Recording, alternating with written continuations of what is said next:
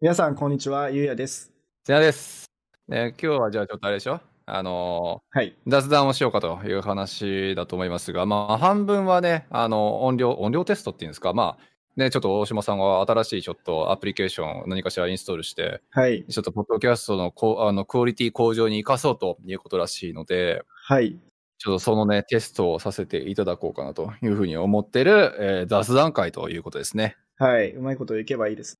雑談ね、雑談のネタ何にしよっかなって思っちゃいたんですけど、俺今日ね、実はさっき独り言を言ってたじゃないですか、あの、大下さんが、はい。あの、何あの、聞いてるつもり で、ずっと。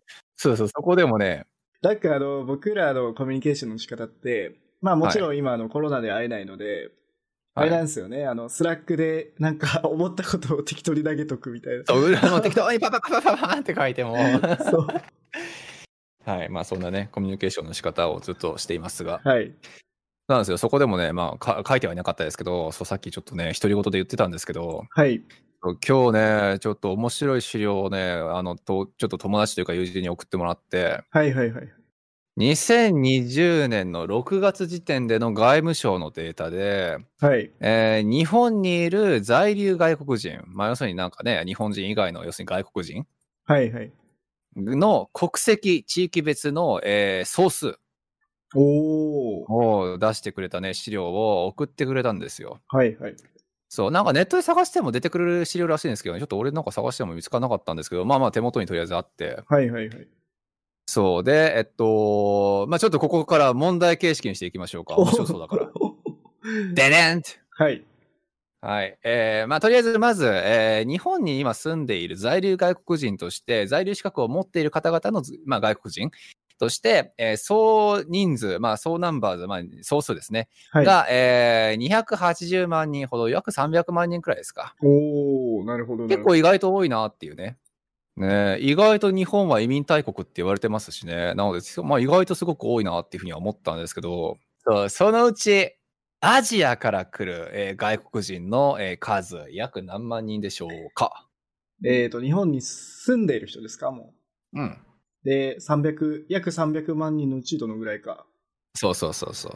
うわー。アジア。アジアでしょまあまあ、いろいろありますよね。中国とか、韓国とか、ベトナムとか、フィリピンとか、まあ、いろんなとこあると思いますけど、インドも入ってますそよね。れ、えインドも入ってますよね。インドも入ってますね。えっと、肌感ははい。 9割。おおなるほど、素晴らしい。かなりいい線いってますね。はい。9割ぐらいですか ?90% ぐらい。はい。そうですね、まあ、9割はさすがに言い過ぎですけど、あれですね、250万人くらい。うわ、ほとんどだ。もうほとんどほとんど、すごい。はびっくりする。る。ただね、これって実はカナダも似て似たり寄ったりやっぱあって、はいはい。そう、今年の移民総数、確か、あのー統計見てたと思う、みみ確か見た、去年かなのやつ見たんですけど、はい。そう、まあ、やっぱりインドが一番で、まあ、それ今はね、アメリカも結構多いやろうし、はいはい。そう、で、その次が中国で、はい。で、そっからみたいなのが、まあ、カナダだったんですけど、はい。そう、まあ、日本もね、その辺やっぱり似てはいて、はい。そう、ただインドはめっちゃ少ないです。これちょっと面白かったですね。あ、そうなんですね。そう、あの、アメリカ、カナダなんかはインドがすごい数今来てるなっていうのに対して、そう、日本のインド人口はめちゃめちゃ少ない。せいぜい3万人くらい、4万人くらいしかいない。あ、そうなんですね。なんか、そうなんですよ。肌、めっちゃ肌感ですけど、うん。あの、東京に住んでた時の、あの、深夜のはいコンビニって、やっぱ外国人の方多いじゃないですか。うんうんうん。なんそうでかすねあそこで 結構インド人の方が多かったイメージがあったんですけど、。 それってどれ、何で判断してるんですかあの、頭っすか頭っすが、なんかい あやんまなんかあのりてやつ。肌の色と、えっと、顔の、なんか目がこう、なんか、あだあ、なる楕ほどね円。と言いませんあの、インド人のはいはいはいはい方。ははい。なるほどね。なんかその雰囲気でっていうことですよね。はい、そうですね。そうか。いや、でもね、いや、本当に少ないですね。ああ、そ意うな外んだ。と。なるほど、なるほど。んで、まあ、あの、一番はもう分かりきってるかもしれないですけど、やっぱ中国で日本の場合は。はいはい。そうそれがまあ、80万人くらいですね。もう本当にめちゃめちゃ多い。うわあ、すごい。ね、3分の1とまで言わないけど、本当に4分の1くらいはもう占めちゃってるのが中国っていう、もうすごい数いますよねっていうね。で、こっから辺結構カナダと違うなって思ったのがね、韓国がその次に来るんですよね、やっぱ。ああ、なるほど、なるほど。まあ、隣だしねっていうね、まあ当たり前っちゃ当たり前か。はいはいはい。そう。で、まあ、ベトナム、フィリピンみたいな感じで来て、なので、まあ、えっと、中国、韓国、ベトナム、フィリピンみたいな、この辺がまあ、トップ4。で、トはッいプ5目がブラジル入ってくるって感じですね。ああ、なるほど。ブラジルうんね。面白い。ああ、ブラジルね。なるほど。うん、そう。だから、カナダとかね、アメリカがちょっとそそこまで俺詳しくはないですけど、カナダの場合だと、インドがトップ走ってて、その後中国、で、そこからね、ユナイテッドキングダム、まあ、イギリスが来て、ああ、そっか。まあ近いっちゃ近いでですもんね、東だと。そう。そうなんですよ。で、その次がアメリカなんですよね、確か。へえ。だからやっぱ北米圏とかヨーロッパ、欧州圏からもかなりの人数やっぱ来てるなっていうのがカナダの移民のね、このなんか移民とか、まあ、えー住んでる人たちか。のやっぱバランスっていうところに対して、日本はやっぱりアジアにかなり偏ってるなっていう。なるほどね。いや、確かにね、日本で白人の方なんてもう見かけないですよ ね。ねえ、まあ言うとやっぱまだまだ珍しい部類なのかなって。まあ、まあ、すくめっちゃ少ないわけじゃないですけどね、北米全体で見たら7万3000人くらいやっぱいるらしくて、日本には。はいはい。そう、まあもちろんでも数百、300万相当いるね、中の7万人だから、もちろんそれは少ない。北米だからしかも。はい。そう。で、まあ、米国というかアメリカが5万7千人っていうことらしいんで、まあ、やっぱり全体人口からすると相当少ないですよね。なるほど、なるほど。いいやー、面白かった。うん。いまあ、やーっていうね、あのーなんか最近海外就職がうんぬんこんぬんとかそういう仕事をずっとしてると、こういうデータを見ろっていうふうに怒られるわけですよ、俺は。 勉強しろと。 そう、勉強しろと、ちゃんとそういうなんか、あのー何、日本の事情も知った上で大口叩けと言われるわけですよ。え、それって、あの、結局的な、そはの、ランキングファイトップ5って何なんですか ?1 位はえ中国で。 1位中国、2位韓国、えーはい3位ベトナム、えー4位フィリピン、えー5位、えーブラジルですね。なるほど。うん。はあ。そうか。そう、ネパールがその次ちなみに来て、ネイパールンドネシア、台湾、ちで、そこの次にアメリカがトップ10にようやく入ったかなくらいか。アメリカにもい、からも一応入ってるんですね。うん、入っうてはきてる。で、タイ、ペルーのその次インドっていう。ーん。いや、インドがね、だからカナダは本当今インド人めちゃめちゃ多くなってきてるから、そうなんですよ。だからまあ結構ね、やっぱりね、インドって今すごい幅、世界中で幅利かせてるというか、はい。ねやっぱどこぞのやっぱりきだ、ね、あの、ガーファって言ったらもう分かっちゃうけど、どこぞの会社もやっぱりまあトップインド人やし、みたいな。そうですね。実績すごいですよね。やっぱインド人は。ねえそう、うんだからまあ今回もね、なんかアメリカの H&B とか見てもやっぱトップインド人やったし、うんうんそう、取得率っていうランキング見うて。ん。ああ、そうなんでそうすね。やっぱり。ねえ、だからまあインド人が狙うところっていうのはそういうなんかねあのーなんか頭いい人たちがやっぱ行きたい国なのかなみたいな ああ。 あの、きっとうまくいくっていう映画見たことありますなんすかそれきっとうまくいくあの、英語だとなんだっけな。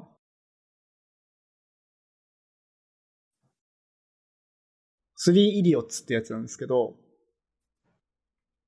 なんだそれあれかなあのー俺インドのスインドか忘れちゃったけどスタートアップ系の映画えっと、スタートアップというか、なんだろうね、は普通のドラマなんですけど、はいはいあの、3人の、えっと、工科大学、インド工科大学みたいなところに行ってる、おえっ、と、まあ、エンジニアの卵たちが、大へー学生活を送ったりする話はいですね。えー、何それ知らないこれめちゃくちゃ面白いので、ぜひ見てください。なもう一回言ってもらっていいですきかっなんとてうまくいくって、あの、おそらく Amazon プライムとか Netflix とかでとかでもあると思うので、きっとうまくいくなんかもうちょっといいいいタイトルなかったんかねって思うけどまあ、確かに、こ の英大が3イディオッツですからね。そうでしょ、3イディオッツなのにさ、3バカでいいんじゃないのそれはちょっと強すぎたダのかメな。か。さすがに怒られるか。確かにね。あ、でも面白い。本当はあれらしいよ。あの、下町コメディ映画祭では、3バカに乾杯っていうタイトルで上映されたらしいですよ。ああ、そうなんだ。でもちょっと不評だったのか面白いら、 なやっぱそれは。ねえ、あ、なんか怒られたんじゃないですか。でもちょっと、英語版これね、一応今見たら、ちゃんちゃんとあるから、見てみようかな。そう。これ多分あの、ボリウッドってやつだと思うんですよ。へえ。なるほどね、なるほどね。で、でちょっと長いんで、2時間51分あるんですけど、もう結はいは構いはいなんか見れちゃうんですよね。僕もう2回か3回ぐらい見てますね、えーこれ。面白い好きで。マジであ、そうなんだ。はい。インドだったかな俺実はね、ノンフィクション系の映画で、はい。あの、国はちょっと忘れちゃったんですけど、あの、どこぞのちょっと貧しい国の人が、あの、女性生理用品を、えっと、なんか、作って一発当てるっていう映画が実は昔あって。ああ、それも面白そうですね。いや、面白かった。その時まだね、そういうなんか、あの、まあ、男尊女卑のやっぱり典型的な国だったらしいとあーか、そういうはいはい事情がね、ずっと流行っていた国の中で、えっと、そういうまあ女性生理用品を主人公の男の人なんですけど、はいはいはい。そう、自分の嫁さんが困ってるからっていう、その一心でね、会社を作っへてー事業をうまくいくってやつで、ああちょっと似た面白そう空空気感を感じましたね。なるほど。で、で、これ、なんで話したかっていうと、はい。これはあの、なんて言うんだろう。インドの、なんか典型的うなん人たちの話なんですよ。へーで、その何が典型かっていうと、はあい。の、男に生まれたら、もうお父さんから、お前はもうエンジニアになれって言われるんです。えー、そうなんですか そ。え、何そうれだから日なん本、ちょっすとごいな昔の日本で言う、お前は公務員になれみたいな感じで、うーん。まあそのエンジニアっていうのはやっぱ成功例もすごいあるし、インドで。はいはいはいはい。で、勉強して、そのえはいエンジニアになりなさいっていう。へのえ、で、面そうい白うい。大学に行かされた人たちの話みたいな。生かされた人たちなんだ。え、はい何そのドラマの中では、じゃあ、いやいやエエンジニアになるみたいな感じなんですかあだから一人の、えっと主人シーコさんいるんですけど一人の人とかはやっぱはい親からそういうふうに強制されてて、へーまあ、本当はそうなりたくないっていう人もいええー、マジか。ちょっとた面りと白かそうだな。そはれ。い、で本当の主人公ははい。すごい天才なんですよ、もうエンジニアリング天才でへえ、なるほど。ただじ実はだっけななんかそのモデルになった人がいるみたいですよインドのすごいああ、そうなんだ。えーはいめっちゃ見てみよめっちゃ見てください う。いや、面白そう。すごい。絶対見よう、俺、それ。 2009年の映画ですねあ、結構古いっすね、じゃあ、はい意外と。いや、でも2009年時点からそういうのが当たり前の常識として見られてたのがインドってことですよね。あ確かにそうですね今でこそ日本ねあのエンジニアっていう言葉がちょっと浸透してきてきてましたけどねえ、そうそう。まあでももう本当にね、日本でいうとこのエンジニアなんて、まあ、まあ、10年も遡ってしまえば、もはや、ねえ、もうブラックの象徴みた い な。い確かに。やでも、ドカタって感じだったじゃないですか。IT ドカタっていうね、やっああぱー、り言っこてうま。したね、言ってましたね。ワードがあるし、あったし、あとなんか日本で流行ったじゃないですか。あの、ぼ俺はブラック企業に勤めているんだけど、もう限界かもしれないみたいあーな、そういうなんかはいはいはいウェブアニメがね、エンジニアで流行っちゃった時期があったし、はいはいはい。なんかそういうのに比べるとだいぶ運命の差だなっていうのが、こういうなんか、ねね。きっとうまくいくでしたっけそれもね、含めてあると、いや、まあ面白いなそういうレールがあるんじゃないですか、やっぱその、インドの一番いい工科大学に行って、で、そのはいは後いはいははアいメリカのスタ、あの、大手、ガファとかに行くっていうのが、やっぱ、なんか、レールとしてもうあるんだと思いますけどね。インいドだや、とすごいな。それをレールとして弾けるのかっていうところがあ るわ。でも、あ、もしかしたらその、ガファの会社自体も、その、工科大学とも連携してるかもしれないですね。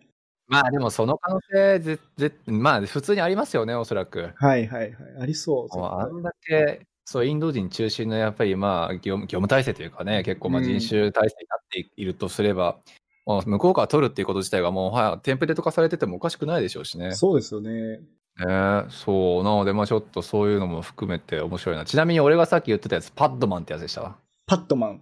えーパッドマンこれもインドでしたやっぱりあ実話なん5だ億人の女性をしかも。男ってへいーうそう俺ねノンフィクションめっちゃ好きなんですよ実はああ、面白いですよね、ノンフィクス。そあの俺の三大ノンフィクション大好きシリーズ聞きます聞きたいですか 聞きます。 そんなに聞きたくない パットマン入ってるんですか、ちちなみに。あパッドマンはちなみに、はいまあ、ナンバー3くらいに入ってて、タイおートすルごい忘れてたくせに、俺、あん まりタイトルとか覚えてないんだよな、正直。そうで、ナンバー2はね、あのね、パッチ・アダムスっていうね、これも聞いたことないですかね、パッチ・アダムス。あのね、なんかさん、なんかまあ、すごいおっさんが、あの、いあのもう、あの人生そろそろもう下り坂みたいなおっさんが、あはの今から医者を目指すってやつで。い。へえ、医者なんだ。そうそうそうそう。あれもすごい面白かったな。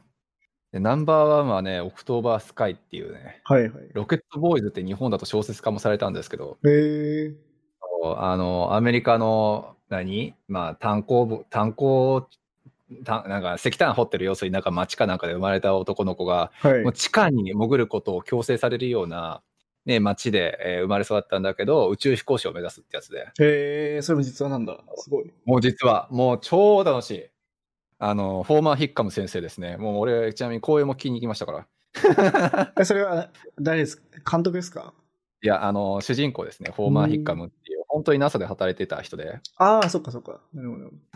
いや、そういうね、ちょっと実話が好きなんで、あの、さっきのちょっときっとうまくいくも含めて、あの、ぜひちょっと見させていただきますわ。はい。それで、その実話つながりで言うと、うん。僕が最近見た、その実話の映画で、あの、女性の、うん。どこだっけな ?NASA だっけな ?NASA かどっかで働いた女性の人で、はいあ。の、黒人なんですよ。ほうほうほうほで、う。すごい、やっぱ昔って差別されてて、はい。へで、その、でも彼女はめっちゃ数学の天才なんですよね。え。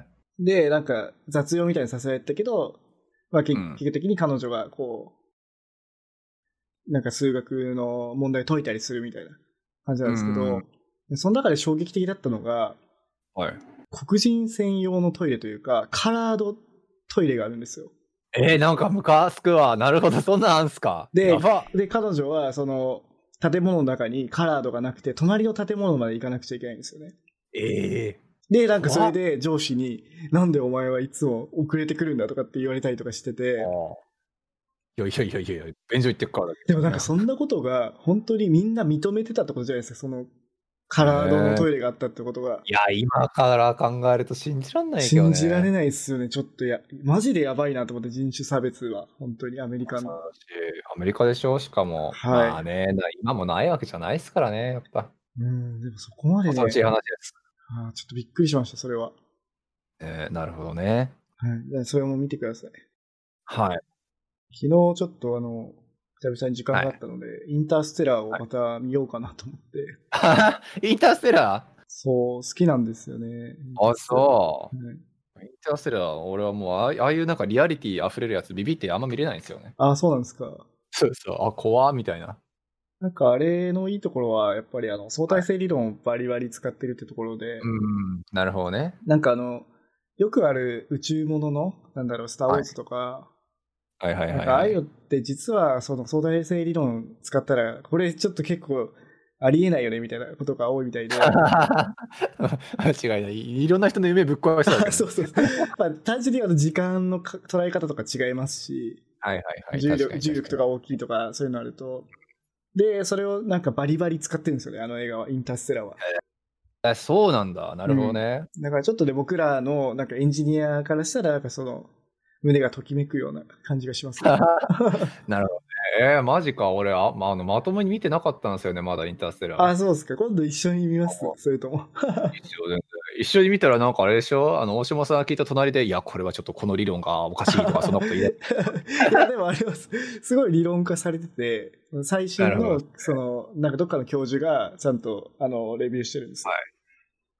へえー、あ、そうなんですね。はい。で有名な人。監督もあれですよね、確か。ノーランですよね、クリスああ、そうそう、クリストファー・ノーランですよね。はい。そういやいや、素晴らしいですね。クリストファー・ノーランめっちゃ好きですもん、俺。さあ、雑談、あと何かあります雑談どうだろう日本でそういえば二重国籍のやつ却下されましたね。な。あー、なるほどね。あれなんかほ、ねなんだっけ、まあ、ちらっとしか見てないんですけど、はい。なんか税金がどっちゃらみたいな理由なんでしたっけまあ、その、結局、あの、判決出た時の、あの、裁判側の言い分としてはそういう話ですよね。あーあの、結局なんか、じゃあ、どっちに税収納めんのっていう部分が問題になりそうだし、なんかいろいろめんどくさそうだから嫌だって、要するにそういうことだと思うんですけど、いや、実際本当そうだと思うんですよね。うん。なんかまあワンチャンこれで認められたらラッキーとは思ってたけど、まあ無理だろうなとは思いながらね。あれ、セラさんぐらいになると、もう取れるんですか、こっちの国籍。あれ別になんか俺くらいになるとかならないとかって多分あんまないと思いますけどね。なんか、何年以上いるとか、英語そうそうそをうこのまま、なんか、愛列どのぐらいとかあるんですかそうなんか年数なんか何年以上みたいなやつ確かあったかもしれないですけど、その後なんかカナダ国内におけるそういうなんかテストみたいなやつがあるらしくって、ああ、はいはいはい。そうなんかほ国歌歌えるか とか、そう、あとなんか歴史それなりに知ってるかとか、ちょっとはい俺ももちろん受け,、受けたことはないんでよくは知らないんですけど、はい。そう。で、まあ、その辺ちょっと適当にパスできたら、まあ、あの、市民権もらえるみたいな、そういうイメージで俺はいますけどね。なるほど。まあ、実際取るかな、取る必要ないんだろうな。どうなんですかね。でもあれですか、セダンさん永住権ですですよね。はい、まあもちろん。それだと、こっちに何日間滞在しないとかいけないとかあるんですよね、多うん分。うん。そう、あるんですよ。5年のうち2年間っていうね、一応まあ、縛りはあっああ、なて。るほど、なるほど。そう、だから、まあ、ちゃ若干めんどくさいんですよね。まあ、連続2年間でなくてはもちろんいいんで。はいはいはい。そうそう、まあ、いなさいっていうだけだから、まあ別にね、なんか半年くらいちょっと日本帰ってとかしても別に怒られはしないんですけど、うん。それいなかったら、やっぱ剥奪されるんですかじゃないですかね。まあ、いや、もう、そ周りにね、やっぱりそれできなかったって人が、みまあ、いないから、うん、うん。ちょっと実際どうなるのかっていうのは分かんないですけど、まあ、基本的には剥奪だと思った方がいいと思いますけどね。なるほど。そうなんですよね。えーだからまあ何、あの、今回のそのなんか二重国籍認めるアホって言い出したね、人たちで6人くらいいたらしいんですけど、はい。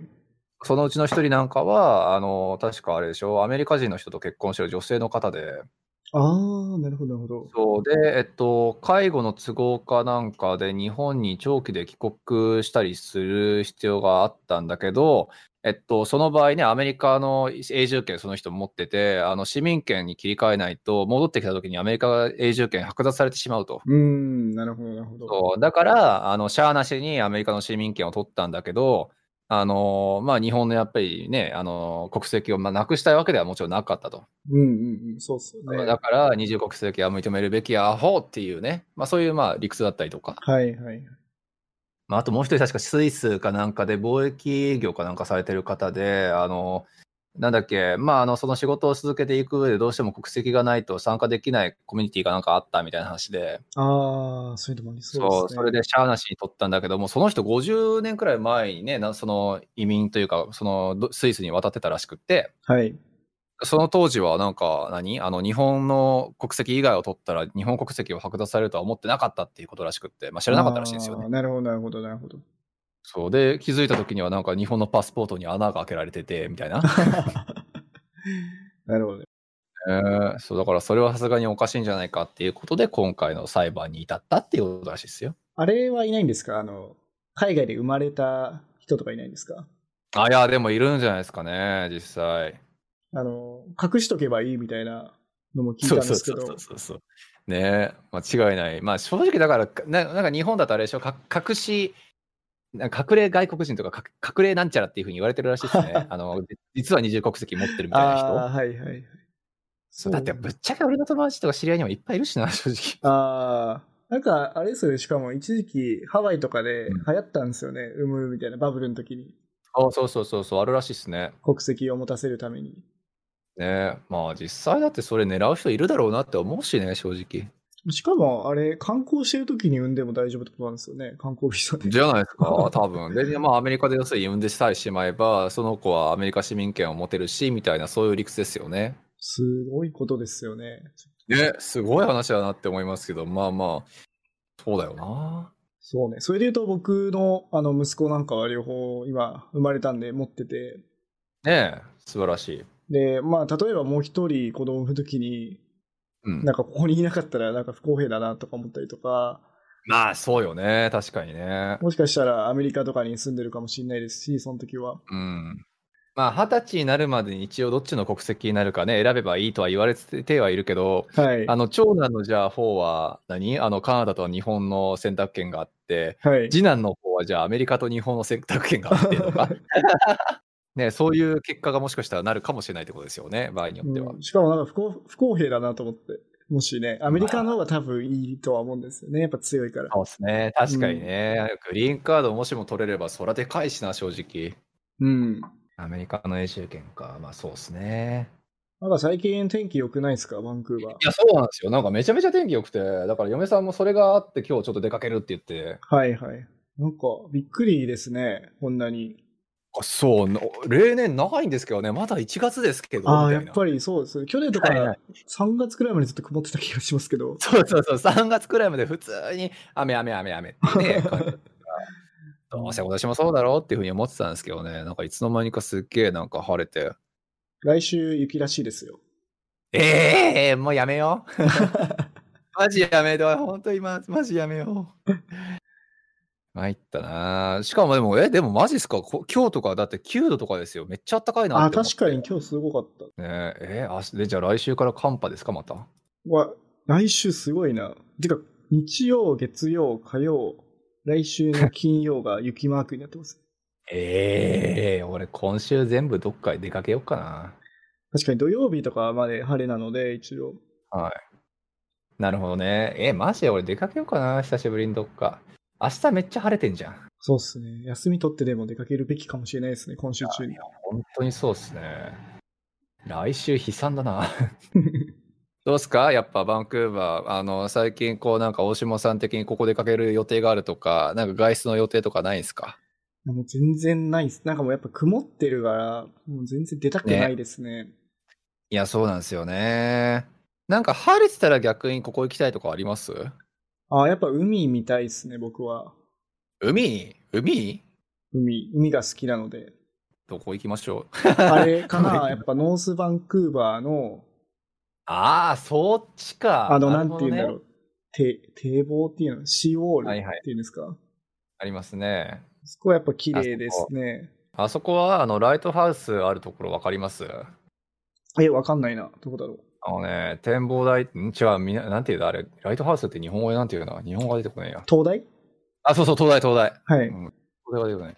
そう、あるんですよ。のあの、農盤ちょっと行ったところで、海沿いというか、うんそう、海沿いか、に走ったところにね、ライトハウスが実はあって、え、それ橋越えるやつですか橋は越えます。もう完全に越えてしまあっー、て。僕、あの、あれですね、船で行った時ですね。フェリーで、あー水上バスで行った時に着いたところらへんが綺麗だなと思ってて。いや、あそこら辺飯もうまいからっすね。そう、なんかちょっと、白人というか、 白人の感じしますよね。まあ実際だってね、ノースバンクーバーって言ったら、もはやもう定年退職した白人しかいないんじゃないかくらいの、ああ、やっぱそうなんだ。うん、イメージのやっぱり街だからですね。高いですけどね、やっぱ家賃とかも。だから、あそこら辺は俺まだまだ住めないですね、正直。でも、高い割になんか、不便ですよね、しかも。